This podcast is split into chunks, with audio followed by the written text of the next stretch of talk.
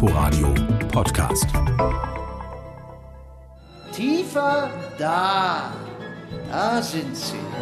Da kommen sie. Nach über vier Stunden Livestream brennen die Augen und die Ohren. Es ist schon ein Kraftakt dieser Horrorshow mit Politrevue-Elementen, um die Diktatur des Bösen zu folgen. Ein lohnender allemal, denn von der Kaputtheit der Weltmächtigen führt der Weg ins Herz der Finsternis direkt zu uns, den Opfern, Tätern von nebenan. Es war ein Angriff ohne Beispiel. Er traf Amerika ins Herz. Ausgehend von den Terroranschlägen des 11. September 2001 analysiert und seziert Reinhard Götz in seinem fragmentierten, meandernden Stück den US-amerikanischen Krieg gegen den Terror.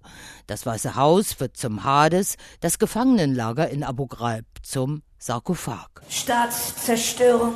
Geduldig beugt sich der Dämon über die nächtliche Stadt.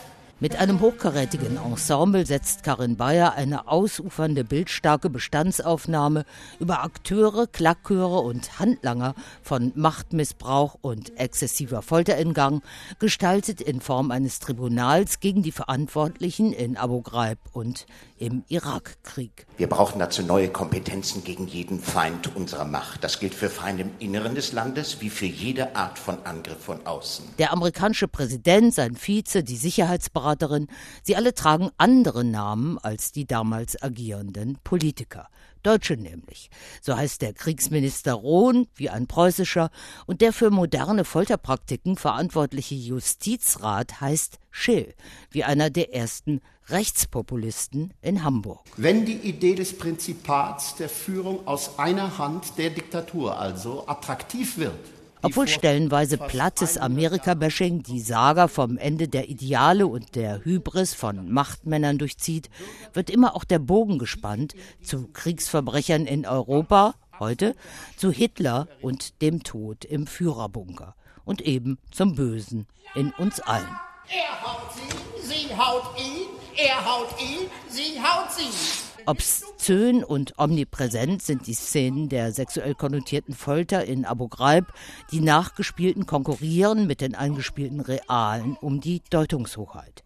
Provokante Clownspiele an der Rampe laden den schlimmsten Tabubruch der Demokratie, staatlich sanktionierte Folter, zusätzlich auf. Die Faszination für das Verbrecherische der Amoral.